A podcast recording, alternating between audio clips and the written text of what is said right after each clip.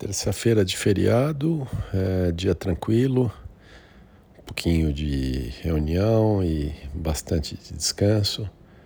Era um dia até para ter feito um pouco de esporte, ter feito uma corridinha, mas é, não.